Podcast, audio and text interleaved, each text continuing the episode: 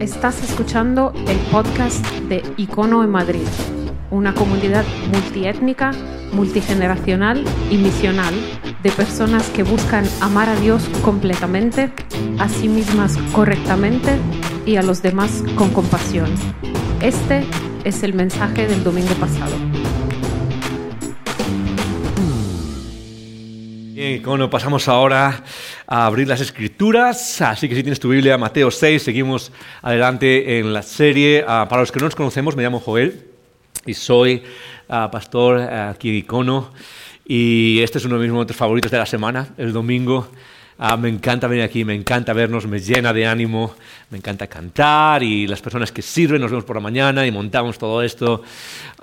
y de verdad es, es algo que inspira inspira a seguir la misión que Jesús tiene. Es una forma muy sencilla, pero ah, vital, el ritmo de cada semana, de vernos y saludarnos y ver cómo avanzan las cosas. Así que me encanta que estés aquí y lo, tenemos ah, desde el liderazgo y de Icono y es tu tribu, tu familia, lo, consideramos un honor que estés aquí. Sabemos que podías estar en cualquier otro lugar, ah, haciendo cualquier otra cosa, pero estás aquí para descubrir algo nuevo, para caminar en lo eterno.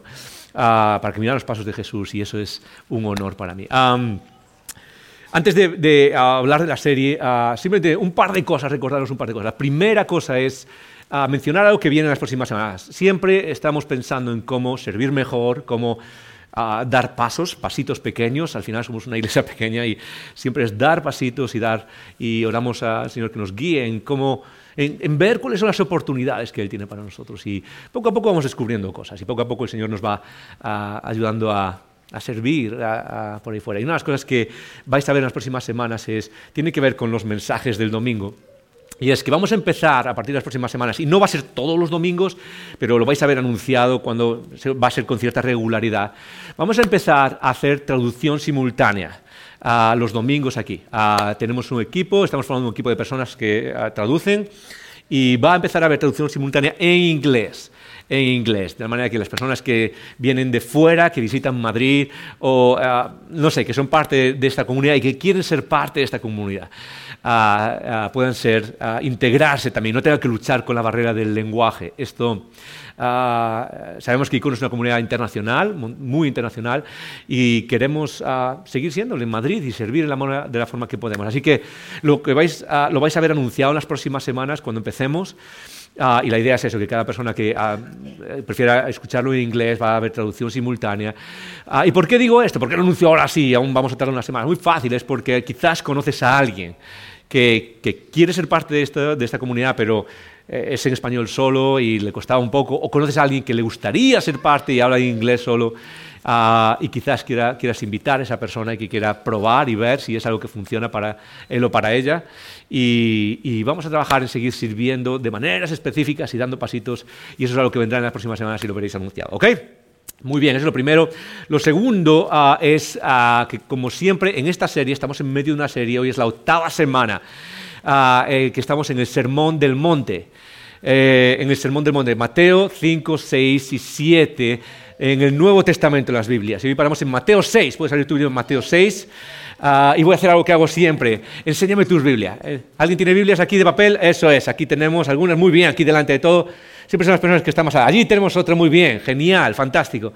Ah, yo quiero animarte, ¿ok? El futuro será la Biblia de papel, ¿ok? Así que puedes traerla y aunque, y aunque no escribas o lo que sea, pero ah, es algo como nos ayuda a interactuar con ella de una manera distinta. Mateo 6, ah, abrimos las escrituras, creemos que el mensaje de Jesús de la vida está ahí, pero no solo buscamos información, buscamos transformación. El mundo está lleno de información, sobre información hoy en día. Pero queremos transformación, queremos caminar junto en estas conversaciones que nos guían y apuntan a la vida en Cristo. Ah, así que eso es lo que vamos a hacer ahora. Y para eso, en esta serie y en otras, lo hemos hecho, lo hacemos cuando tenemos preguntas. ¿Y qué quiere decir eso? Muy fácil. Que a mí me encantan las conversaciones, creo que las conversaciones son mejores que los sermones.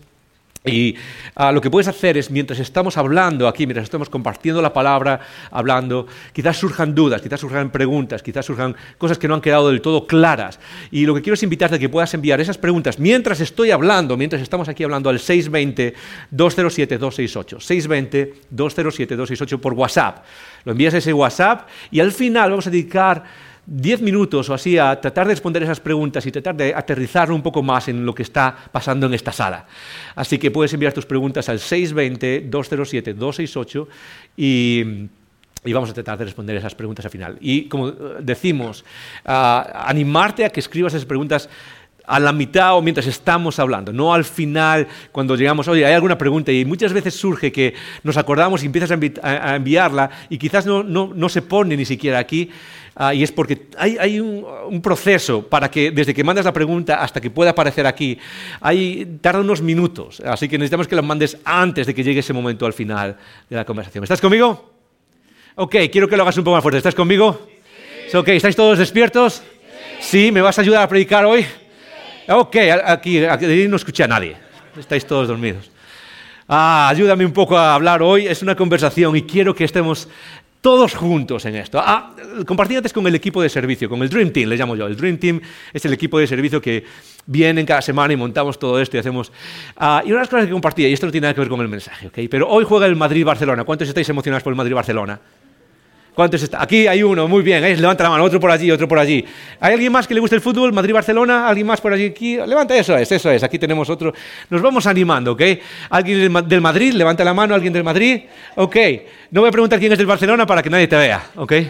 Tú y en tu corazón, yo soy del Barcelona también. no, pero ah, estaba pensando en cómo se forma toda esta expectativa alrededor de cosas como partidos de fútbol. A mí, por ejemplo, mi deporte favorito es la Fórmula 1 y hoy hay Gran Premio de Fórmula 1 en Saudi Arabia y Alonso, no sé si lo sigues, pero Alonso sale segundo, hay posibilidad de, de podium, eso es, eso es. Y, ah, hay una expectativa enorme y se forma siempre alrededor de eventos, ¿no? Quizás viene un concierto, viene U2 o uno de estos grupos mega, no sé, quien sea que te guste, Beyoncé o, o, o quien sea. Y se forma una expectativa enorme y, mostramos nuestra pasión, ¿sí o no? No nos cortamos, mostramos nuestra pasión. Y ¿sabes por qué los domingos por la mañana no los llamamos de otra manera? Los llamamos celebración. Porque cuando estamos aquí alrededor de todo esto, por medio de la música, de la Eucaristía o, de, el pan y el vino, por medio de la palabra, por medio de todo lo que hacemos, lo que estamos haciendo es celebrando la vida. Y creo que no hay nada más impresionante, más importante que celebrar esa vida que tenemos.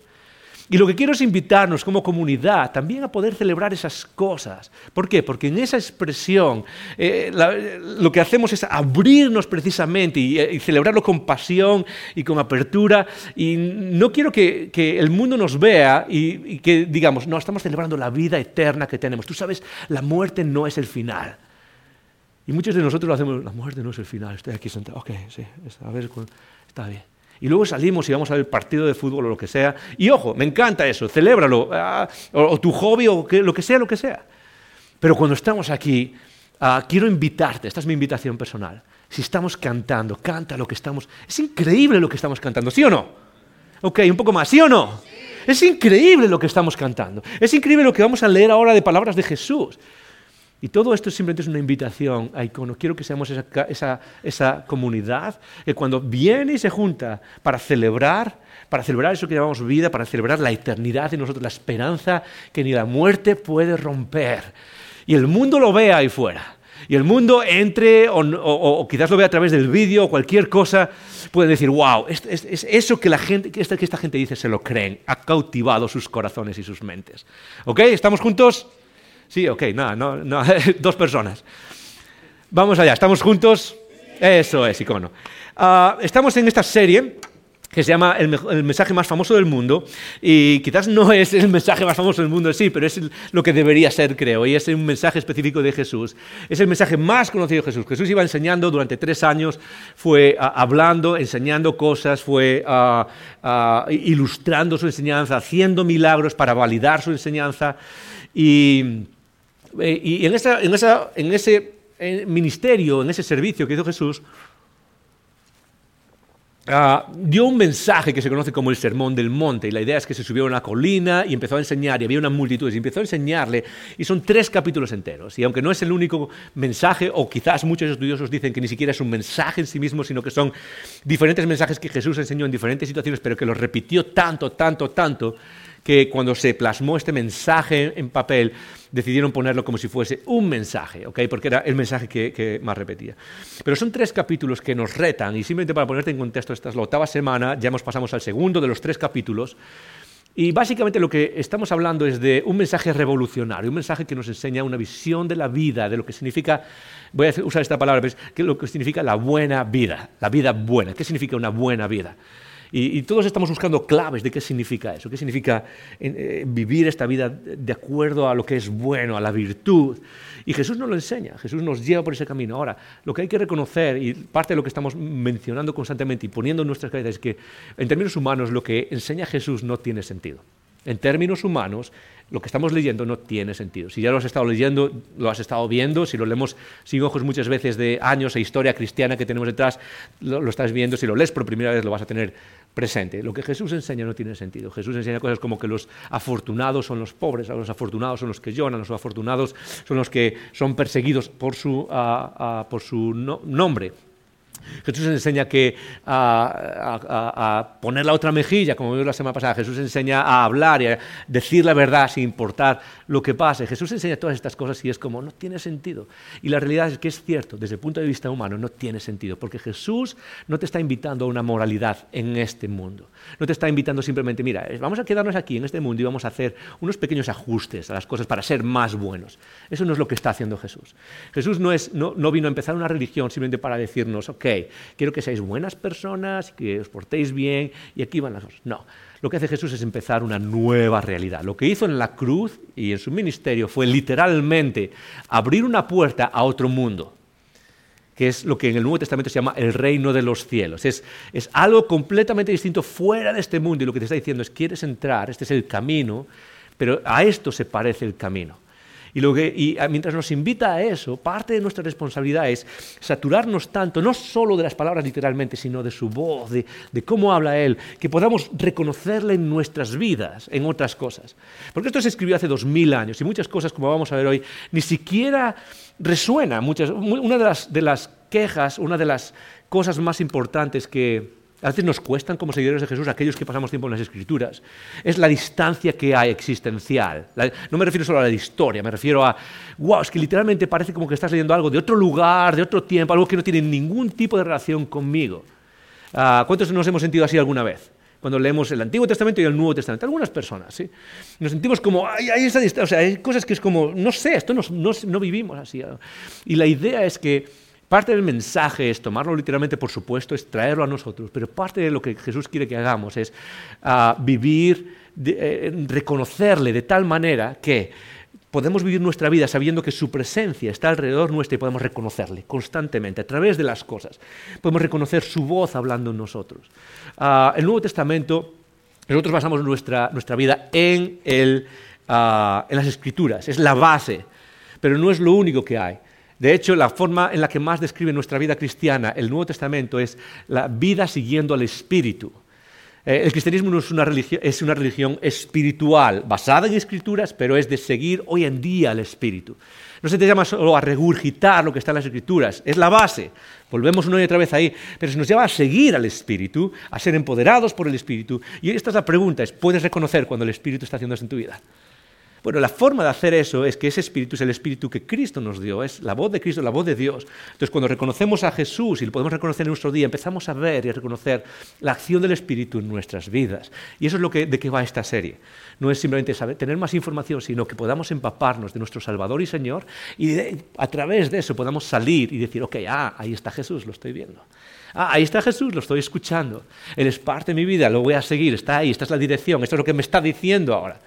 Ah, y eso es lo que quiero que hagamos. Y hoy ah, pasamos al, versículo 6 y ah, voy a empezar simplemente con eh, algo que es, interesante acerca de la naturaleza humana. hay una cosa, a medida que nos comportamos y hacemos cosas en nuestra vida, hay un fenómeno psicológico que es el efecto de refuerzo reforzamiento. reforzamiento. ¿Qué es esa palabra? Digo conmigo, reforzamiento. Uno, dos y tres. Vale, y ahora este lado que está más dormido. Este lado está súper dormido. No sé si está más lejos del café o no, pero esta banda, está del fondo este está más dormido. Uh, digo, reforzamiento. Ok, y ahora vas a aprender algo que puedes usar en el trivia, ok, cuando juegues al trivia mañana con amigos. Reforzamiento es cualquier cosa que hace que tu conducta continúe o incluso se repita más. Eso es todo lo que es reforzamiento. Y es básicamente lo que quiere decir es que toda nuestra conducta, todo lo que haces, recuérdalo, todo lo que haces, apunta a un objetivo, tiene unas consecuencias, ok, siempre todo tiene unas consecuencias. Y esas consecuencias lo que hacen es animarte a que lo vuelvas a hacer o eh, disuadirte de que lo vuelvas a hacer. Siempre es así, ¿ok? Siempre funciona así. Ah, ejemplo más típico es el sueldo en tu trabajo. Los que tenemos trabajo y recibimos un sueldo, eh, ese sueldo funciona como reforzador en nuestra vida. ¿Qué es lo que hace que mañana vuelvas al trabajo? ¿Sí o no? Muchos, la mayoría, incluso estoy dispuesto a decir, no volverían al trabajo mañana si saben que no va a volver a estar ese reforzador, ese qué, ese sueldo, ¿sí o no? Pero hay muchos otros reforzadores, por ejemplo, reforzadores como pueden ser la comida, ¿ok? La comida es un reforzador, quiere decir que a veces eh, eh, comer, hacer algo y dar el premio de comida. Y luego están los castigos también, ¿ok? Reforzadores. Pero hay algunos reforzadores que en nuestra vida funcionan mejor que otros. ¿sí? No todos tienen el mismo poder para hacer que repitas las cosas. Y hay uno de ellos que, ah, no lo voy a decir en términos categóricos, pero quizás está en el top 3 o en el top 5, sino el top 1. Es el reforzador que más moldea tu conducta. ¿Alguna vez has pensado eso? Que hay un elemento que es posible que sea el mayor modelador de tu conducta, da igual lo que hagas, da igual que seas cristiano, aquí ahora que no, esto funciona para todo el mundo. Ah, hay un ah, reforzador que lo que hace es, eh, de manera súper poderosa, guiar todo lo que hacemos y más en el mundo de hoy. Ah, todos estamos bajo la influencia de este reforzador y todos de alguna manera u otra lo perseguimos y cuando nos afecta o cuando lo recibimos, lo que hace es queremos repetir esa conducta una y otra vez simplemente para conseguir más de ese reforzador. Y el reforzador del que estoy hablando simplemente es este, es la atención que me dan. La atención social es el reforzador más fuerte, quizás, y, no quiero tampoco decirlo en términos categóricos porque a veces uno se equivoca, pero la atención social es uno de los reforzadores más fuertes que hay para la conducta. ¿Qué quiere decir eso? Muy fácil. Quiere decir que la mayoría de las cosas que hacemos las hacemos por la atención que los demás nos dan cuando las hacemos. La mayoría de las cosas que hacemos las hacemos por la atención que los demás me dan cuando hago esas cosas. Piénsalo por un segundo. Muchas de las cosas que ah, hacemos en el mundo, simplemente por cómo nos percibimos, empezamos desde pequeños con eso. ¿Qué es lo primero que hace un niño pequeño? ¿Qué es lo primero que hace un, infante, del uno, desde que nace más o menos hasta, hasta la explosión lingüística, a los dos años, cuando empiezan las palabras y no paran? Que incluso cuando no pueden hablar casi, cuando no saben, cuando solo dicen ruidos pero no dicen palabras, ¿qué es lo que trata de hacer constantemente un niño? Es llamar tu atención es llamar. Y una de las mejores cosas que puedes hacer por tus hijos. Ah, yo tengo, ah, tengo, cuatro hijas, una de ellas tiene, va a cumplir dos años dentro de poco, bueno, un poco, unos meses. Ah, aún no ha llegado a esos dos años. ¿Sabéis qué es, qué es lo que más hace durante todo el día? Lo que más hace constantemente, constantemente. Papi, papi, papi, papi, papi, papi, papi, papi, papi, papi. ¿Y sabéis qué es lo que no hace? No para hasta que le doy la atención y le digo, ok, te estoy viendo, estás ahí, te estoy notando. Y no para absolutamente, lo único que quiere es, estoy aquí, nótame. Y, eso continúa a lo largo de la vida en diferentes modos. Y no es algo malo necesariamente, es algo bueno que se puede volver patológico. Es como todo en la vida. Es como la comida, es algo bueno que se puede volver patológico. Eh, y la atención, la necesidad de atención de los demás, es algo bueno. ¿Por qué? Porque nos alimenta, somos seres sociales y de alguna manera nos guía también en nuestro comportamiento. Pero se puede volver problemático en nuestras vidas. Y de hecho es una de esas fuerzas que son mega, mega adictivas. Piensa si no en las redes sociales. ¿Qué son las redes sociales? Las redes sociales son un lugar donde ponemos nuestra vida ahí fuera. Pero ¿por qué seguimos poniendo la vida ahí fuera una y otra vez? ¿Cuál es el mecanismo por el cual ponemos la vida ahí fuera? Muy fácil, es porque nos prestan atención. Alguien nos presta atención. Y de hecho, no sé si lo habéis visto, pero si puedes ir a internet y ver cosas que la gente pone, es increíble. Hay veces que ya no es solo poner, no sé, una foto de un lugar bonito o donde yo he viajado. A veces hay gente que cuenta cosas que yo personalmente pienso, lo digo, esto no deberías ponerlo en las redes sociales, deberías contárselo a un terapeuta o sea, literalmente, esto es wow, o sea, esta persona está compartiendo cosas al mundo. Pero ¿por qué lo hacemos? Porque nos dan atención. ¿Y atención en forma de qué? Atención en forma de likes, en forma de me gusta, me gusta, me gusta. Y lo que estás haciendo es recibiendo ese, ese, ese, ese chute de, neurotransmisores que hacen que te sientas bien. ¿Por qué? porque recibimos atención. Ahora, piensa en esto. La atención que nos dan es tan, tan, tan poderosa, tan poderosa, que ni siquiera tiene que ser atención positiva. Es decir, no es solo cuando nos dicen, hey, qué bien hecho, muy bien hecho, lo has hecho muy bien. Eso es una atención muy positiva, muy, muy poderosa. Oye, cuando te escriben en Instagram, qué guapo estás, o qué guapa estás, o, qué bien lo has hecho, o genial, o qué, bien el sermón de hoy ha sido increíble.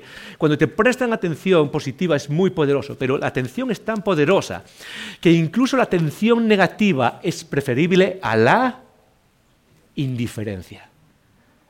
La atención negativa es preferible a la indiferencia. Y esa es la razón por la cual mucha gente en la vida hace cosas malas. ¿Por qué? Porque es la forma de ganar atención. Ah, y eso empieza con los niños, ¿ok? Muchos niños, sin ser conscientes de ellos, en nuestras familias, lo que estamos haciendo es educándolos para que hagan cosas malas. ¿Por qué? Porque es el único momento en el que les prestamos atención. Cuando, por ejemplo, mi hijo grita, cuando mi hijo tira el plato a la... Es en el momento en el que le presto atención. Si hace las cosas bien, ¿qué es lo que pasa? Que no lo miro, ¿ok? Es como, ahí está, si pide las cosas bien. Pero en el momento que grita, que quiere el donus de chocolate, ahí es cuando le prestamos atención. Necesitamos atención y la atención negativa es más poderosa que la indiferencia. Una de las cosas que más odiamos los seres humanos es, la es que no nos presten atención. Y eso puede ser una droga. Piénselo por un segundo. Piensa cuántas cosas, y no ahora, pero es algo que incluso vas a hablar en el icono grupo y que te recomiendo que le des unas vueltas. ¿Cuántas cosas haces en tu vida, a nivel grande y a nivel pequeño, a nivel que notas y a nivel que no notas, simplemente porque te prestan atención? Simplemente porque ganas atención. Piensa en tus hobbies, con quién quedas, a dónde vas, dónde, qué es lo que haces, qué es lo que publicas, qué es lo que no publicas, cómo te vistes, cómo no te vistes, por qué te vistes así, qué es lo que hacemos. Es increíble la cantidad de cosas que hacemos simplemente por un poco de atención. Muchos de nosotros somos junkies de la atención. Somos junkies, moldean, somos esclavos de la atención. Muchos de nosotros vivimos vidas dramáticas solo porque alguien nos presta atención. Muchos de nosotros ponemos caras largas simplemente porque alguien nos presta atención. La atención es uno de los reforzadores más positivos. Es una droga que puede esclavizarnos. Y eso es precisamente de lo que va a hablar Jesús hoy. Jesús lo que va a hacer es llamarnos a despertar de ese estado y liberarnos de la adicción a la atención. Porque hay una pregunta, una pregunta fundamental, ¿ok? Una pregunta muy importante, sobre todo para nosotros los que estamos aquí. Y es esta pregunta, es ¿qué pasa? ¿Qué pasa cuando mantenemos nuestra conducta, sea lo que sea, piensa en general, ¿ok? ¿Qué pasa cuando mantenemos cualquier tipo de conducta solo por la atención que genera? ¿Qué pasa cuando mantenemos la, la conducta que hacemos en general solo por atención que genera. Piensa en tu vida, piensa en lo que haces, pero ahora vamos a reducirlo, vamos a entrar en lo que estamos haciendo aquí. Piensa en, en, cuando, qué pasa cuando mantenemos nuestra vida espiritual o hacemos lo que hacemos a nivel espiritual solo por atención que genera. Por ejemplo, piensa en un segundo, ah, ¿qué, pasa o, cómo nos afecta cuando somos parte de una comunidad como esta, simplemente ¿por qué? Porque es un lugar donde parece que me relaciono con los demás, por el, por el nivel social o por la dimensión social de lo que significa ser parte de esta comunidad. Porque todos lo hemos experimentado. Yo lo he experimentado como pastor. Si tienes algún tipo de historia cristiana, lo has experimentado. Gente que ah, es parte y de repente un día tengo un problema y me voy. ¿Por qué? Porque realmente lo que, lo que conducía a mi ser parte de esta comunidad eh, no era la visión, no era la misión, no eran los valores, no era... No, era básicamente la, dimensión social, el, grupo social que me presta atención. Ah, una de las cosas que suelen hacer las personas, que solemos hacer todos, y es parte, pero es algo que necesitamos, necesitamos crecer y salir de esa dimensión, es cuando tengo una etapa mala en mi vida, una de las relaciones, ¿sabéis cuál es una de las relaciones más grandes que suelen tener las personas dentro de la iglesia? Estoy pasando una etapa mala, el trabajo, lo que sea, ¿y qué es lo que hago? Me aíslo Dejo de conectar con la iglesia y ¿por qué hago eso muchas veces? ¿Cuál es la primera acusación que se hace a la iglesia? Es, que llevo dos meses sin la iglesia y nadie me ha llamado. Y nadie me ha llamado. El rollo es, es cómo, los demás no me están prestando atención o nadie me estaba prestando atención. Cuando, y esto no tiene que ver con el mensaje, pero Santiago dice que si tienes un problema, no, no es la iglesia la que tiene que llamar a ti, es tú quien tiene que llamar a la iglesia. Y algún día hablaremos más de eso, pero eso muestra cómo muchas veces ah, nuestra, conducta de ser parte se mueve simplemente por qué? Por la dimensión social, por la atención que genera. Piensa en servir. Aquellos que servimos en icono, gracias por servir. Es un honor, de verdad, veros servir aquí, en lo demás, cosas que pasan por detrás que no se ven, las personas que estáis organizando el, viaje a Ruanda con Compassion. Me encanta Compassion, este viernes estuve con ellos a eh, Compassion Italia, Compassion España, online, dando el devocional el viernes por la mañana y me encanta. Estuve en sus oficinas y leo las cosas de cómo funciona Compassion es como, ah, qué bien, me encanta estar aquí, compartir con ellos. Ah, y están haciendo un trabajo increíble, bien hecho están luchando por algo que es, ah, y como siempre digo, no es solo lo que hacen, es lo bien que lo hacen, el cómo lo hacen también, me encanta. Uh, las demás personas, piensan en, el grupo de música, por ejemplo, que está aquí y vienen y sirven y ensayan. Deberían ensayar un poco más, quizás, pero... No, lo hacen genial, es increíble. Rebe, aquí delante, su primera vez dirigiendo, ¿lo ha, ¿lo ha hecho bien o no lo ha hecho bien? Sí, le damos un aplauso a Rebe, por favor. Claro que sí, claro que sí. Piensa en eso un segundo. Ahora, a lo que nos va a llamar Jesús y a lo que nos está llamando todo eso es esa pregunta. ¿Qué pasa cuando yo hago esto? Cuando cojo el bajo, levanto el bajo y toco, cuando vengo y toco la batería. O, cuando quiero ser parte de la iglesia y eh, es que quiero participar y quiero hacer algo. Pero cuando rascamos un poco en el fondo de lo que está pasando aquí, me doy cuenta que en el fondo lo que quiero es atención. Quiero, que, quiero ser notado, quiero que me noten los demás quizás a los músicos, os voy a poner de ejemplo, ¿qué pasa si tú estás tocando pero os ponemos a tocar detrás de la pantalla? Y nadie sabe que eres tú. ¿Qué, es lo que pasaría dentro de nosotros? ¿Qué pasa cuando mantenemos la conducta pero solo porque alguien está notando lo que hago? Y eso es a donde nos va a llevar Jesús, a esa pregunta. Eso es todo el mensaje. ¿Qué pasa cuando lo que hacemos siguiéndole lo hacemos por la adicción a la atención? ¿Qué pasa cuando todo tu servicio, tu gran visión de la iglesia o lo que quieres hacer, simplemente una visión a lo social, una atención, eh, perdón, una adicción a esa dimensión social? ¿Por qué? Porque me siento visto. Somos como aquel famoso filósofo Berkeley, no sé cuánto suena, pero fue un filósofo ah, ah, británico, Berkeley, que era, era, ah, era pastor en la iglesia anglicana pero era un filósofo famosísimo, ¿ok?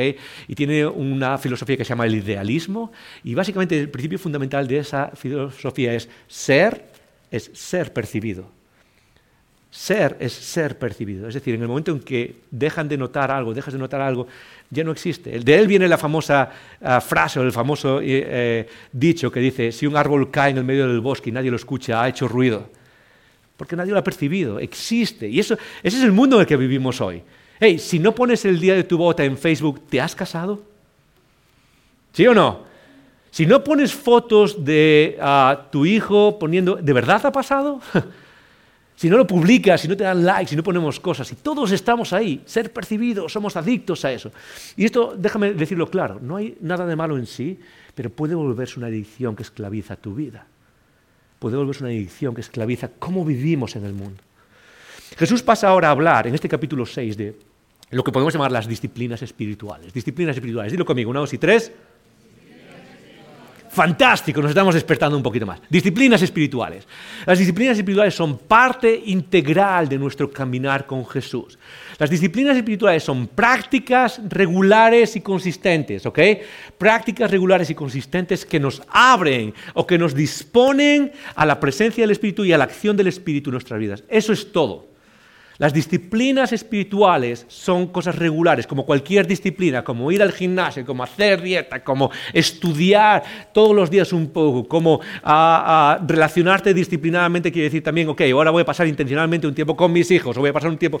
Todas esas disciplinas de vida, las disciplinas espirituales simplemente son prácticas que a lo largo de la iglesia, a lo largo de la historia de la iglesia, han sido parte de aquellos que seguimos a Jesús. Y en el mundo evangélico hoy en día quizás no se habla demasiado de las disciplinas espirituales. side.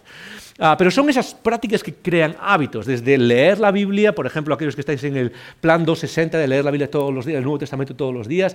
La oración es una disciplina espiritual, eh, el, anotar, por ejemplo, llevar un diario de oración o un diario de lo que Dios hace en tu vida también es una disciplina espiritual. La soledad es una disciplina espiritual. Hay, decenas y decenas de diferentes disciplinas espirituales y deben ser parte de tu vida. Quizás te preguntes, mi vida espiritual está un poco así seca. Y quizás no es una cuestión de información no es una cuestión de más estudios, no es una cuestión de más, eh, tengo que ir a un sitio y aprender más cursos bíblicos. Quizás es algo que es muy sencillo y es no estás practicando, eh, no estás aplicando disciplinas espirituales. Y Jesús va a hablar de eso, en concreto va a mencionar tres disciplinas ah, seguidas. La primera es la disciplina de la generosidad. Di conmigo, generosidad, una, dos y tres. Fantástico. La segunda es la disciplina de la oración. Di conmigo una, dos y tres, oración. Ok, lo dije al revés, ¿verdad? Ok. Oración. Y la, la tercera, y la cuarta, estoy, necesito café. Ah, y la tercera es la disciplina del ayuno. Dilo conmigo. Una, dos y tres. Ok, está generosidad, oración y ayuno. Son tres disciplinas que Jesús usa como ejemplo, pero no creo que sea casualidad que Jesús las use como ejemplo, porque son esas disciplinas que tienen una, eh, una presencia muy grande en la vida de la iglesia, en la vida de sus seguidores, pero son tremendamente importantes. Y Jesús va a usar esas tres disciplinas, y hoy vamos a hablar de la primera, la semana que viene vamos a hablar de las dos juntas, las vamos a juntar, y vamos a entender un poco cuál es el corazón de las disciplinas. y eso va a aplicar a toda nuestra vida, en el sentido de por qué hacemos lo que hacemos. Y a Jesús lo dice así, lo dice de manera muy sencilla. Ah, Mateo 6, versículo 1. Dice, guardaos, lo voy a leer todo y luego vamos a tratar de entender qué es lo que nos enseña nuestro Señor. Guardaos de hacer vuestra justicia delante de los hombres, para ser vistos por ellos. De otra manera, no tendréis recompensa de vuestro Padre que está en los cielos. Cuando pues des limosna, no hagas tocar trompeta delante de ti, como hacen los hipócritas en las sinagogas y en las calles, para ser alabados de los hombres. De cierto os digo que ya tienen su recompensa. Mas tú, cuando des limosna, no sepa tu izquierda lo que hace tu derecha, tu mano derecha, para que sea tu limosna en secreto, y tu Padre que ve en lo secreto te, te recompensará en público. Ahí está, eso es lo primero que nos dice Jesús acerca de la primera disciplina, que es la disciplina de la generosidad, de dar. ¿Qué es lo que está diciendo Jesús? Empezamos eh, versículo por versículo. En primer lugar dice, guardaos, guardaos. Es una expresión que literalmente significa mirar, ¿ok? Lo que está diciendo Jesús es mira, presta atención, eh, ten cuidado, es, está alerta. Y en el Nuevo Testamento constantemente se, se, repite esta expresión de la vida del cristiano es una vida de una persona que está en alerta de lo que pasa, de mis propias tendencias internas. Entonces, por un lado estamos alerta de lo que pasa a nuestro alrededor, de cómo nos afecta, de las noticias o el mundo, estamos, eh, de, cómo nos afecta, pero por otro lado también estamos alerta de nuestras propias tendencias pecaminosas, de cómo me están desviando o no. Es como que estamos prestando atención y wow, ok, creo que esto se está convirtiendo en un problema, creo que, creo que esto me está desviando, creo que las emociones me están, me están desviando de un lugar a otro. Esto no está bien, es, es, vivir alerta. Y Jesús lo va a aplicar ahora a una de las disciplinas espirituales. Dice, guardaos de hacer vuestra justicia delante de los hombres. ¿Qué significa eso de hacer vuestra justicia? Hacer vuestra justicia es la idea de practicar vuestra justicia o la idea de practicar uh, ciertas obras, ¿ok? Esa es la palabra que más se usa. Quizás no, usamos mucho la palabra obra, excepto si es una obra que se está construyendo o si es obra mat y vas a comprar algo de eso, pero en general no se usa mucho esa palabra. Pero es la idea de conductas, de hacer cosas prácticas, de aplicar ciertas cosas uh, uh, en nuestra vida espiritual, pero en el día a día. Y básicamente lo que está diciendo es guardaos de hacer vuestra justicia, uh, guardaos de uh, practicar cosas, guardaos de uh, hacer obras. Y aquí hay algo que entender que es importante y es que, porque en la tradición evangélica esa palabra es como que no, no termina de resonar con nosotros, ¿sí o no? La palabra obras, que se repite mucho en el Nuevo Testamento, la palabra de hacer cosas y vivir por obras, ya nos resuena un poco como a algo que fue un problema grande y que es parte de nuestra identidad evangélica, que es la reforma protestante, ¿sí o no? Y desde aquel momento, desde el año 1500 más o menos de la Reforma Protestante, eh, lo que hubo es una gran reacción a la salvación por obras las obras de justicia, lo que está diciendo, la justicia a través de las obras, una gran reacción para movernos hacia el lado en el que dice que nuestra salvación es solo por gracia y por la fe. Ah, por gracia a través de la fe. Y, los eh, evangélicos o protestantes lo que hacemos es resaltar muchísimo la idea de que mi salvación es algo que no depende de mí, yo no hay nada que pueda hacer para mi salvación. Es, simplemente por gracia, la gracia de Dios quiere decir el favor inmerecido de Dios, porque Él tiene misericordia de nosotros y Él gana todo eso para nosotros. Pero esto es lo interesante. Y hay que hacer una diferencia importante. ¿Por qué? Porque muchas veces lo que ha hecho esa idea es tan repetida y que es fundamental y hay que repetirla una y otra vez, es llevarnos hacia un lado de pasividad en cuanto a nuestra vida espiritual, en cuanto al crecimiento a la imagen de Cristo. Y cuando recuerda eso, ¿cuál es la meta de la vida que tienes ahora? La meta fundamental que tienes ahora en, en, esta vida, ¿qué es lo que está pasando contigo? Es la transformación a la imagen de Cristo. Está Cristo creciendo dentro de ti, está desarrollándose dentro de ti tu carácter, y tu carácter es tu personalidad, el conjunto de características que te determinan cómo respondes a situaciones, cómo no respondes, cómo hablas en situaciones, cómo, usas tu dinero, cómo dejas de usarlo, cómo, qué, es lo que valoras, qué es lo que no valoras. Todas esas cosas desarrollamos el carácter. Eso es lo que, lo que más tienes delante de ti. Y al hablar de nuestra salvación por gracia y hablar de la salvación por la fe, que es fundamental, en nuestras cabezas muchas veces nos hemos ido al lado de la pasividad en el desarrollo de nuestra vida espiritual, de ser pasivos, de, que casi suena mal, de hay que hacer ciertas cosas para crecer en Cristo. Y, muchas veces lo, lo, identificamos con cosas como estas, guardaros de hacer cosas, de practicar vuestra justicia delante de los hombres. Pero tenemos que recordar algo. En el Nuevo Testamento, la palabra obras, y esto simplemente muy rápido lo voy a tratar de hacer, en el Nuevo Testamento la palabra obras tiene dos significados distintos tiene el significado por un lado que es de obras de la ley. Dilo conmigo, ¿no? Si tres. Venga, un poco más fuerte. Obras de la ley.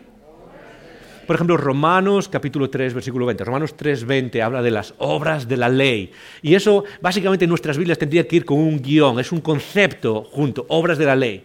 Y luego están las obras de amor. Dilo conmigo, ¿no? Si tres. Obras de amor. Por un lado tenemos obras de la ley y por otro lado tenemos ah, obras de amor, o como dice Pablo, por ejemplo, el amor actuando en obras, o el amor o como lo dice Santiago, por ejemplo, si, la fe no actúa, está muerta. Tenemos esas dos grandes ideas.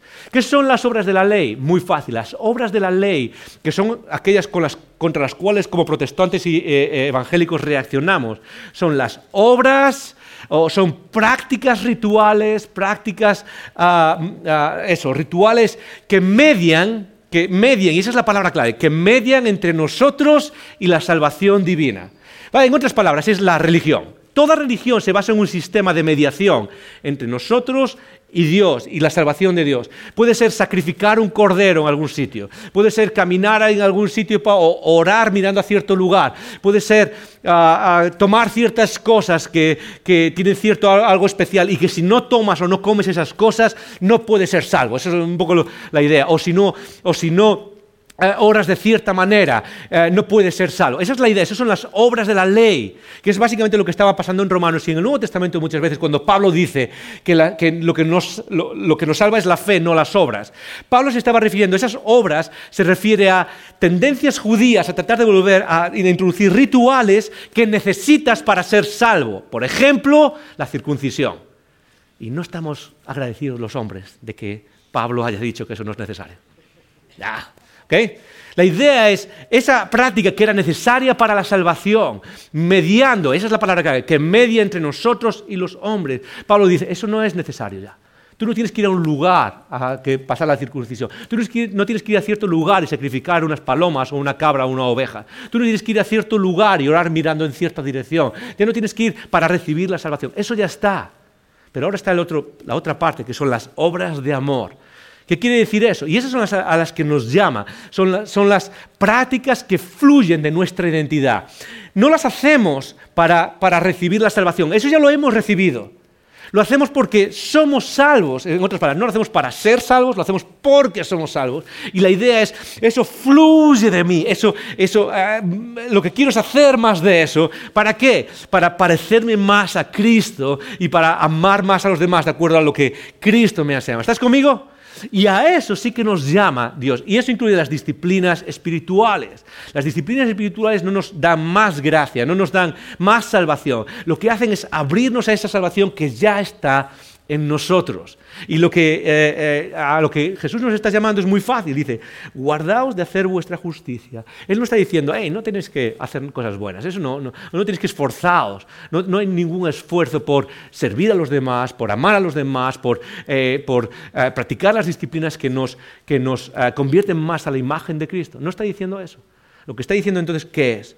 Guardaos de hacer vuestra justicia o practicar vuestras buenas obras que delante de los hombres para ser vistos por ellos. Ese es el problema entonces de lo que está hablando Jesús. No es hacer cosas que fluyen de nuestra identidad, no es hacer cosas que son importantes, es más que nada el hacerlo para ser vistos por los demás. O en otras palabras, hacerlo ¿por qué? Porque me da el chute de atención.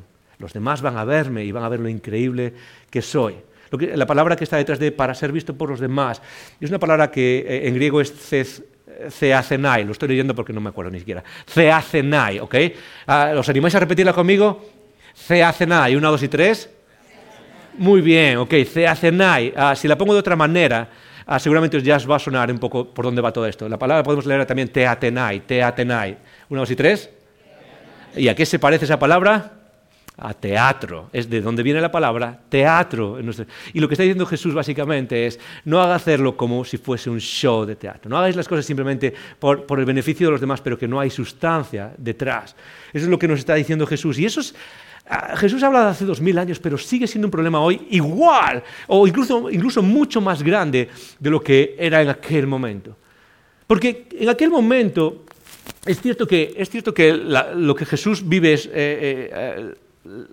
la religión era el centro de la vida social y las prácticas religiosas tenían cierto beneficio social, te daban cierto estatus en la sociedad. Los pueblos son pequeños, la sinagoga está en el centro, es un lugar donde pasas mucho, de tu tiempo y, no solo hay cosas religiosas, sino políticas también o discusiones de lo que pasa en el pueblo, de la asociación de vecinos. Todo está ahí metido y el que te vean haciendo ciertas cosas, disciplinas espirituales o que hagas las cosas, tiene cierto estatus social. Y quizás hoy no pasa eso. Hoy por ser religioso no te van a dar un trabajo, te van a, de hecho quizás lo pierdas. Ah, pero la idea principal sigue siendo la misma, es la necesidad de atención, el hacer las cosas por la atención que me da, por, por cómo los demás me ven. Y Jesús lo que está diciendo es, básicamente, hacer vuestra justicia para ser vistos por ellos. De otra manera, sigue diciendo, no tendréis recompensa de vuestro Padre que está en los cielos. ¿Qué está diciendo? Esa palabra, no tendréis recompensa. Jesús repite esa palabra recompensa o formas, distintas formas de esa palabra, once veces en dos capítulos. Once veces nos está recordando. ¿Sabes qué? El problema es que si persigues ciertas cosas te vas a perder lo que Dios hace. O en otras palabras, todo tiene una recompensa. La palabra recompensa en este contexto no es simplemente un premio, algo excepcional que se da. La palabra recompensa en el idioma original tiene el, sentido de la consecuencia natural que fluye de algo. Es, la, consecuencia que surge de lo que hacemos. La consecuencia que buscas de lo que hacemos. Y si lo que buscas, dice él, si lo que buscas básicamente es simplemente impresionar a los demás, lo va a decir después, si lo que buscas es impresionar a los demás, y esto aplica a la iglesia, aplica al mundo entero, aplica a toda nuestra vida, si lo que quieres es simplemente recibir ese chute de atención, genial, ya está, lo has conseguido, eso es todo lo que tienes. Si lo que hacemos es simplemente venir y tocar, genial, ya está, eso es todo lo que tienes, muy bien, lo has conseguido. Pero hay algo que nos perdemos que es mucho más grande y es la recompensa del Padre Celestial. ¿No es increíble? ¿No es increíble que Jesús esté hablando de que Dios tiene preparada una recompensa para nuestra vida, para cómo expresamos nuestra vida?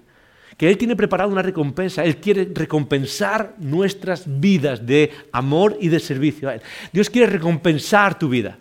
¿Y cuál es el problema? ¿Por qué muchas veces no recibimos esas recompensas, ahora o en la eternidad? ¿Por qué? Muy fácil, porque lo que estábamos persiguiendo eran otras cosas. Y fíjate cómo lo pone Jesús, cómo lo está diciendo Jesús. Ah, la recompensa al final, ¿sabes qué es? Es básicamente lo que tú esperabas conseguir. Es como que Dios se amolda a lo que tú esperas conseguir de lo que estás haciendo. Y Dios al final lo único que dice es, ok, si eso es lo que quieres, eso es lo que tienes.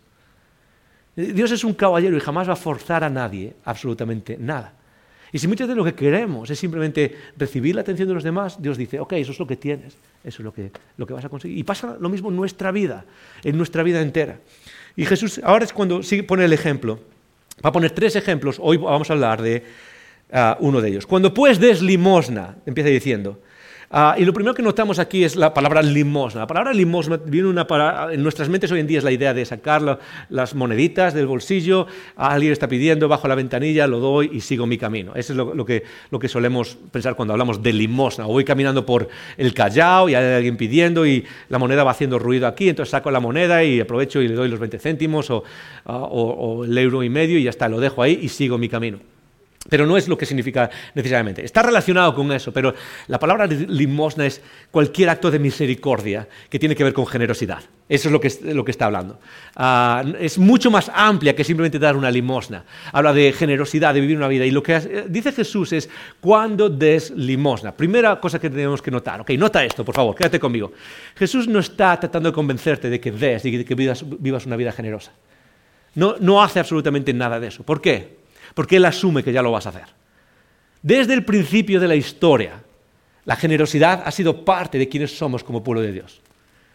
Desde el principio de la historia, desde el Antiguo Testamento, siempre la generosidad el dar, el practicar misericordia, el, apartar de lo que tenemos, sobre todo financieramente, pero no incluye solo financieramente, incluye muchas otras cosas más. El dar generosamente es parte de quienes somos como hijos de Dios, es parte de tu identidad. Y piensa lo revolucionario que es eso. En el mundo de hoy, vamos a ponerlo en términos prácticos, cuando alguien recibe su salario, llega el primero de mes o, cuando sea y abres la cuenta de banco, que todos lo estamos haciendo apuntando y, diciendo, ok, a ver cuándo llega, y ves ahí la nómina o ves lo que te ha llegado, ¿qué es lo primero que piensas? ¿Qué es lo que primero que pensamos? Es qué puedo hacer yo con eso para mí. Y sí es cierto, hay necesidades y, hay, y, muchos de nosotros pasamos tensión diciendo, wow, es que no sé, no sé si esto me va a llegar o pasamos presiones. Y eso es parte de, nuestras vidas y, de, las dificultades que todos pasamos. Pero normalmente somos pensar, ok, ¿qué es lo que puedo hacer para mí? y la revolución viene en que muchas veces eso nos esclaviza otra vez. Y Jesús asume que parte de nuestra vida espiritual es practicar la generosidad. Y decir, no solo esto es para beneficiarme a mí, sino que esto es para beneficiar a, alguien más también en la medida de lo posible, en la medida en la que haya una posibilidad dentro de eso. Esto es para beneficiar. Y mm, básicamente llamados a pensar de esa manera. Esto no solo me beneficia a mí, sino que puede beneficiar a alguien más. Puede ser misericordioso para alguien más. Y ah, Jesús asume y me llama la atención porque es, interesante, Jesús asume que las personas que le están escuchando dan, dan generosamente, dan a sus sinagogas, dan a las personas que lo necesitan, a su alrededor y, sobre todo eso, a las personas que conocían en su ambiente, que saben que están pasando por un momento difícil. Ah, pero a veces pienso, ¿cuánto lo asumimos nosotros también? ¿E-, ¿Es parte de nuestra práctica regular, icono? Es parte de lo que asumimos, es parte de lo que queremos, lo que, hacemos regularmente. Y Jesús dice esto, básicamente. Dice, cuando des limosna, no hagas tocar trompeta delante de ti, como hacen los hipócritas en las sinagogas y en las calles para ser alabados por los hombres. La idea de tocar trompeta es una idea difícil de interpretar porque no existe ningún, uh, no existe ningún evidencia física de que literalmente se usasen trompetas, de que alguien cuando va, va a donar algo y de repente alguien va anunciándolo con una trompeta. Ah, hay otra interpretación que, es que parece ser que en el, en el, lugar donde se dejaba el donativo, porque no se hacía por PayPal o lo que sea, sino que dejabas las monedas, tampoco había billetes, lo dejabas en, en el lugar de los donativos, la parte superior era literalmente un cuerno de cabra, era una trompeta al revés. Y la idea es que cuando tú ponías el dinero sonaba. Y la idea es que cuanto más voy a dar, más ruido voy a hacer, ¿ok? Es como si intento tirarlo con más fuerza, ¿ok? Que todo el mundo lo escuche y escuche las monedas caer. Y no, es, no son una monedita clink, clink, no, son muchas monedas. Entonces es como que está sonando la trompeta. Y otros dicen eso, pero es difícil de saber si eso fue lo que, eh, lo que de verdad pasaba. Pero sea como sea, todos pillamos lo que Jesús está diciendo. Y Jesús es posible que simplemente estuviese usando una, una, uh, una, una figura del lenguaje para resaltar algo. Hey, cuando damos, no se, va de, no se trata solo de, hey, lo que quiero conseguir es la atención de los demás. Chicos, hey, mirad cómo voy a dar y que todos los demás digan, oh, wow, qué generosidad, oh, wow, qué, qué, buena persona. Lo que estamos persiguiendo es eh, otra vez ese chute de atención. ¿Y qué es lo que dice él? Uh, dice, como hacen los hipócritas para ser alabados por los hombres, de cierto os digo que qué, que ya tienen otra vez la palabra, su recompensa. Mas tú cuando des, otra vez Jesús lo asume, mas tú cuando des, no sepa tu mano izquierda lo que hace tu mano derecha, para que sea tu limosna en secreto y tu Padre que ve en lo secreto te recompensará en lo público. Interesante esa idea de tu mano derecha y tu mano izquierda, porque ah, yo no creo, y esto no es mi hay alguien más que lo dice mejor que yo, pero no se trata solo de que no se sepa, que sea en secreto, que nadie sepa lo que, muchas veces que, nadie sepa lo que está haciendo, pero no se trata solo que los demás no sepan, aunque esa es la parte principal, se trata de vivir una vida donde la atención, donde puedo hacer las cosas sin que la atención de los demás sea un factor en por qué hago las cosas. ¿Estás conmigo? La idea es, no es solo lo voy a hacer en secreto y nadie lo va a saber, sino que lo hago de tal manera que ni siquiera es algo que me preocupa, ni siquiera es algo que está en mi mente. Dallas Willard, en su libro La conspiración divina. Si no has leído a Dallas Willard, lea a Dallas Willard. Es una, fue una persona increíble. Ah, y escribe con una capacidad increíble sobre la vida espiritual y uno de sus libros brillantes es La conspiración divina.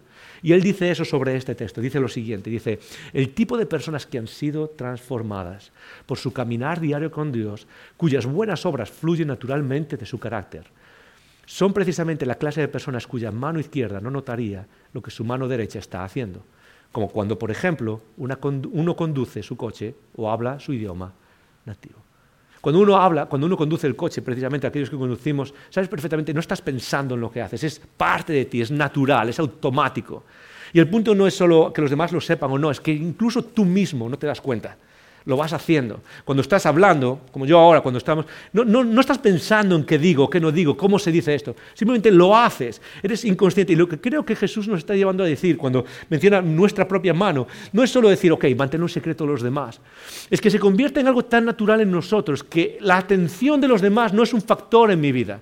Lo que los demás piensan o cómo los demás me alaban o dejan de alabar por lo que hago, no es un factor en lo que hago. ¿Por qué? Porque hacer las obras buenas, hacer las cosas bien, amar extravagantemente, amar a los demás de una manera radical, se ha convertido en tal eh, naturaleza en mí, se ha convertido en mi segunda naturaleza, que ni siquiera pienso en eso.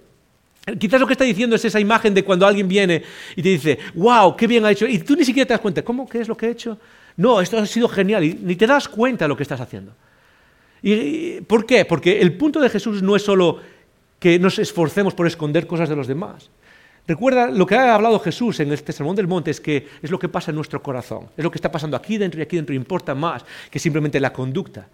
Y lo que nos está diciendo Jesús es que conviértete en la clase de persona que ya ni siquiera necesita pensar en ese, en ese ídolo que los demás tenemos, que es la atención de los demás. Ah, interesante que sigue diciendo, para que tu limosna sea en secreto y tu Padre que ve en secreto te recompensará en público.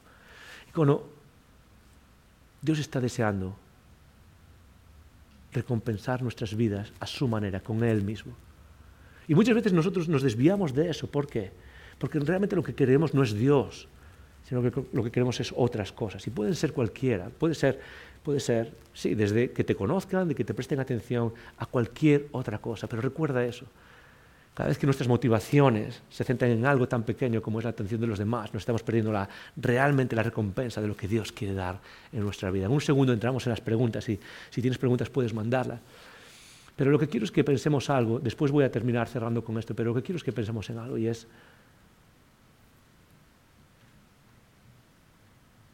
¿qué es lo que te motiva? ¿Qué es lo que me motiva? ¿Qué es lo que nos motiva a perseguir a Jesús y a vivir haciendo lo que Él quiere que hagamos.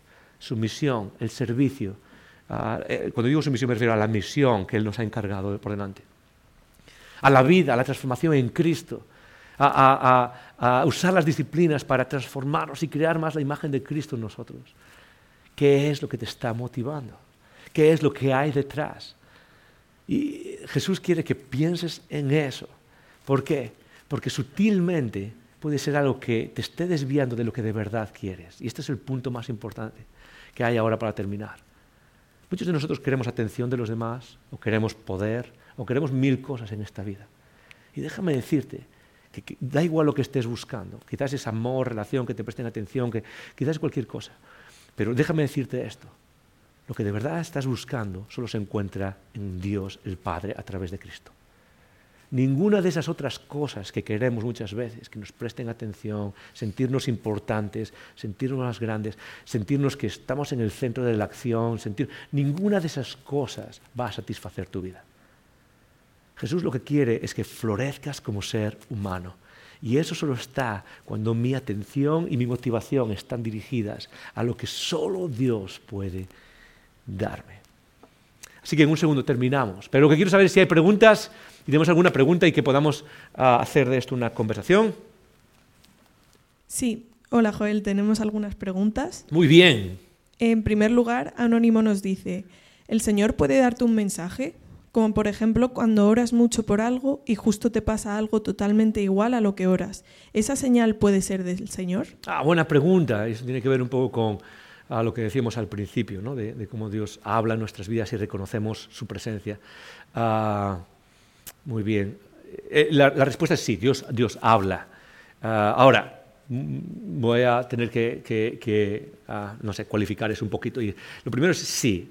Una de las cosas que necesitamos entender es que Dios sigue hablando en nuestras vidas hoy. Dios sigue guiándonos. Él no es un Dios que simplemente nos dejó y ya está. Pero no es, no, es, no es una revelación nunca inspirada en el sentido de ser revelación ah, que es para todo el mundo. ¿Qué quiere decir esto? La revelación que Dios ha dado y que es inspirada o que es ah, autoritativa para todos los cristianos en todos los lugares, eso ya se ha cerrado. ¿Y cómo sabes que se ha cerrado? Muy fácil. Hebreos dice que Dios ha hablado ahora al final de los tiempos a través de Cristo y ya, una vez y para siempre. La revelación se ha acabado con Cristo. ¿Y por qué eso es importante? Porque la respuesta es sí, Dios sigue hablando hoy, Dios sigue guiándonos, Dios sigue eh, respondiendo a nuestras... Ah, de hecho, Él dice, pedid y se os dará, y cuenta la historia de una historia que es orad sin cesar, ah, y Dios os va a, a responder a las oraciones. ¿sí? Pero muchas veces en los círculos cristianos, y quizás si no eres de parte de la tradición cristiana, ah, a lo mejor no, has escuchado mucho de esto, pero a veces vienen personas diciendo, Dios me dijo y esto es lo que todos tenemos que hacer y esto es para todos, o llega una nueva revelación, y eso no es, eh, creemos que no es algo que pueda pasar. Dios no habla de manera inspirada, autoritativa para todos los cristianos, eso se acabó, y es lo que está recogido aquí. Eso por un lado. Lo segundo es que cuando Dios habla, siempre habla, y esto es algo que Ah, los primeros cristianos entendieron muy bien, siempre hablan en base a lo que está aquí. ¿Qué quiere decir eso? Que Dios, que, cuando escuchamos o sentimos cierta dirección y nos preguntamos si es de Dios, lo primero que necesitamos entender no es si se cumplen cosas o no se cumplen cosas, porque eso incluso el diablo puede hacerlo. No es si, ah, oh, qué bien, se han cumplido. La idea principal es, tiene correlación con lo que está pasando aquí, con lo que ya sé de Cristo. En otras palabras, reconozco la voz de Dios porque he reconocido la voz de Dios aquí. Entonces, en ese sentido, lo primero que necesitamos hacer es basarnos en lo que dice es el fundamento de los apóstoles, otra vez. ¿Por qué? Porque eso es lo que nos dice, ok, sí, estoy escuchando la voz de Dios y no otras voces, o no soy yo mismo que me lo estoy imaginando. Entonces, Dios sí habla así, pero en primer lugar nunca es, es simplemente una guía personal. Dios puede estar guiándote y tengo que tomar una decisión de, trabajo o de una gran decisión de vida, de llevarme a mi familia a otra ciudad o hacer otra cosa. Y a veces sientes, Dios me está guiando a eso. Y sí, yo creo que Dios habla. A, veces lo hace de una manera simplemente por intuiciones, otras veces es más audible. Yo he escuchado a personas decir, no, es que de verdad sentía que Dios estaba hablando. Yo jamás he experimentado eso, pero la realidad es que sí, Dios puede hacerlo, pero siempre en base a lo que dicen las escrituras.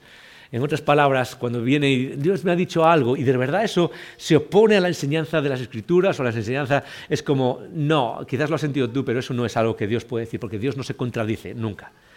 Ah, y dice, en el sentido de orar mucho por algo y que justo te pasa eso totalmente igual a aquello por lo que oras, es, esa señal puede ser del Señor. Y la clave en esa pregunta es puede ser. No porque pase algo, recuerda esto, no porque suceda algo después de orar significa que es de Dios. Ah, el mundo está lleno de poderes, las escrituras nos hablan de los poderes y principados de este, que también actúan en este mundo y tienen poder para vestirse de ángel de luz o para hacer esas cosas. La, cuestión es cuando pasa y otra vez se alinea con lo que está aquí, se alinea con lo que ah, ah, está en las escrituras. Por último mencionaría que Dios sí puede responder a las oraciones y sí puede hablar hoy en día Ah, y una de las claves que Dios habla o que Dios te está guiando, o que Dios está respondiendo a algo, no es la facilidad con la que pasan las cosas, o no es que eh, sea libre de sufrimiento o de dolor. Muchas veces cuando Dios habla y responde a nuestras oraciones, lo que está haciendo es precisamente introducirnos en momentos difíciles, o en momentos de dolor, o en momentos que Él considera que necesitamos atravesar. Muy bien, ¿otra, otra pregunta? Sí, tenemos un par más. En esta, David Otero nos pregunta, Jesús habla de limosna. ¿Sería equiparable a diezmo y por tanto la enseñanza sobre la limosna aplicable a la enseñanza sobre el diezmo? Buena, buena, muy, muy, muy buena pregunta. La idea del diezmo, diezmo significa el 10%, que es lo que significa, es la décima parte. Ah, y para los que quizás no, son, no estén muy familiarizados con esto, la idea del diezmo es una idea que sobre todo viene ah, del Antiguo Testamento y significa, viene de la idea de que en el pueblo de Israel, en el Antiguo Testamento, ah, la gente daba un porcentaje de su dinero Ah, para el templo y para eh, sostener, digamos, la vida pública a través del templo, es decir, los sistemas de sacrificios, las personas que trabajaban en el templo y todo esto daban un porcentaje ah, y eso se tradujo como el 10%. La realidad es que ese porcentaje era más alto. Eh, había diferentes porcentajes de acuerdo a tu situación, pero normalmente solía llegar hasta el 22, 25%, incluso un poco más alto, hasta el 30%. Ah, así que yo muchas veces cuando la gente habla del diezmo digo, bueno, quizás podemos hablar del triple diezmo. ¿okay?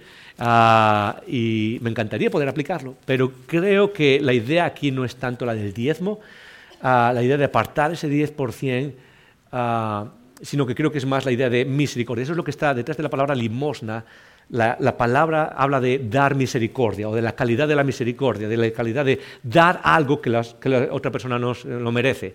Por ejemplo, cuando das a alguien que está en necesidad o cuando haces un donativo a una institución, no es que estás comprando algo, simplemente estás dando de tu generosidad. Esa es la idea de la palabra.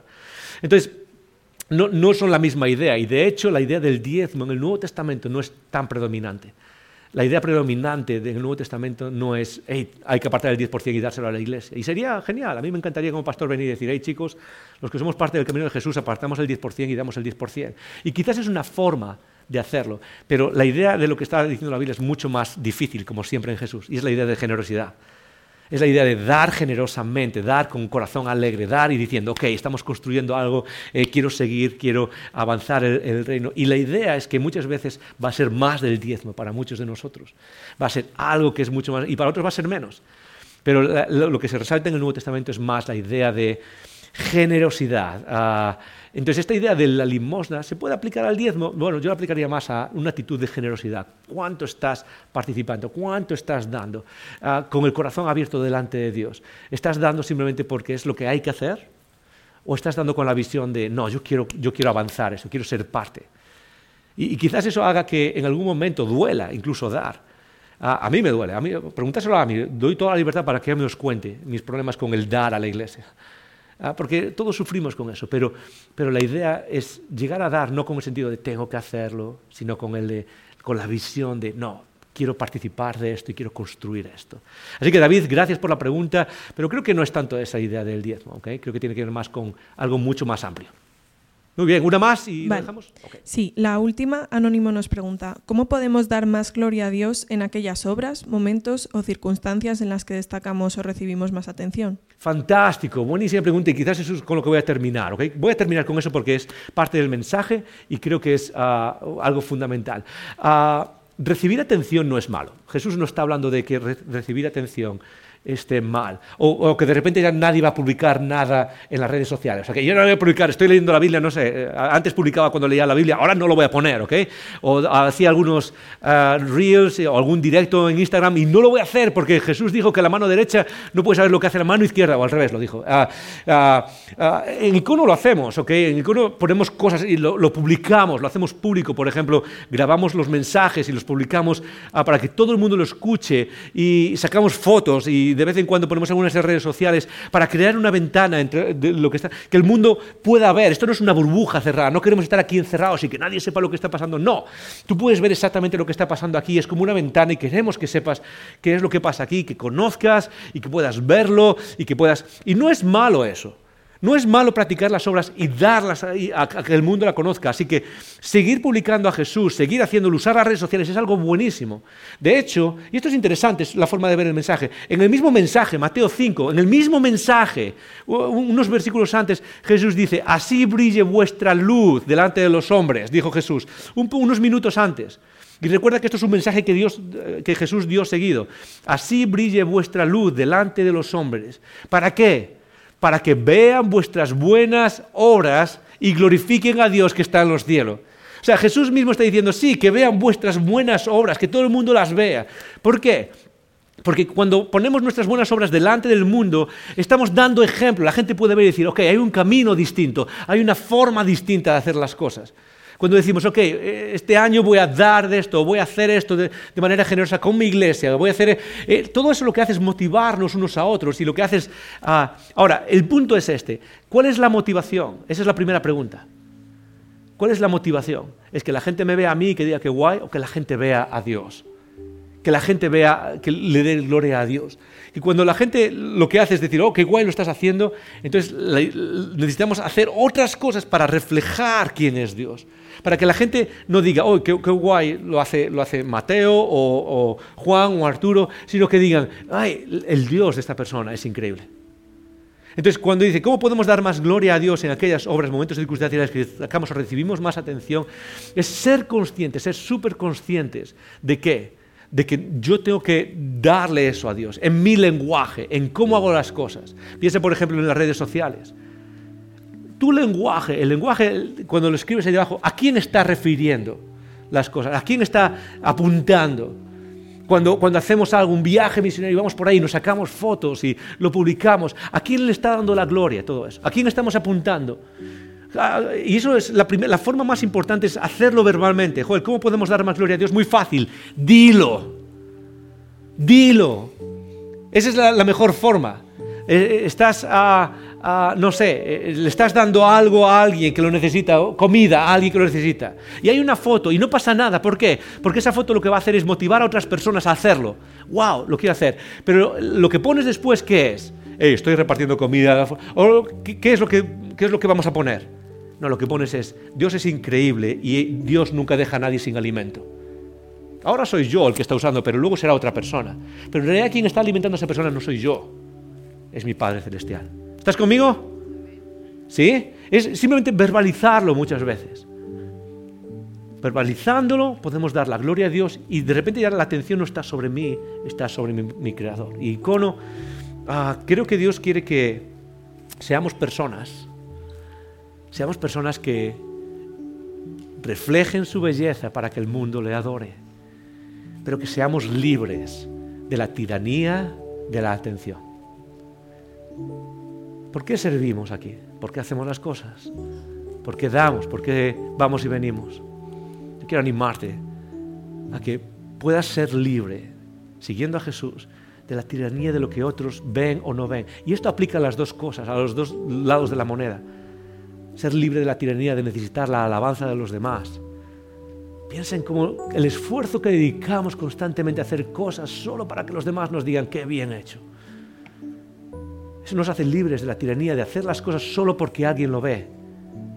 Pero por otro lado también nos libra de la tiranía de la atención de los demás cuando nos critican. Porque en este mundo si sigues a Jesús de manera real te van a criticar. Y Jesús dice, da igual. Da igual. Si te prestan atención negativa, da igual. Porque en el fondo solo tenemos una audiencia. Solo hay alguien, solo hay una persona cuya atención nos debe importar y ese es nuestro Padre Celestial. Ese es nuestro Padre Celestial. Solo hay un ser cuya atención nos importa. ¿Qué es lo que Dios está pensando de esto? Y si hacemos eso, icono, déjame decirte, vamos a ser libres, libres para crecer y para servirle en este mundo. Padre Celestial, te damos gracias por eh, este mensaje, por lo que tú nos dices. Y como siempre pedimos que tú lo hagas real en nosotros que nos sirva de tal manera que podamos aplicarlo en el día a día. Señor, ayúdanos a liberarnos de la tiranía, de la atención que nos dan los demás, de, necesitar que los demás nos presten atención para hacer cosas increíbles por ti. Que si el mundo mira o que si el mundo no mira, no importa, nosotros seguimos en tu camino, Padre que si el mundo alá que si el mundo demoniza, nosotros seguimos en tu camino. Que si alguien reconoce lo que hago o alguien no reconoce lo que hago, nosotros seguimos en tu camino. Que si alguien ha notado lo que he hecho o alguien no ha notado lo que yo he hecho, nosotros seguimos en tu camino. Que no somos personas que actúan solamente por la atención que recibimos, sino porque tú eres un Dios que nos ha transformado Padre, queremos seguir ese camino y que el mundo lo vea. En el nombre de Jesús. Y todos decimos, amén.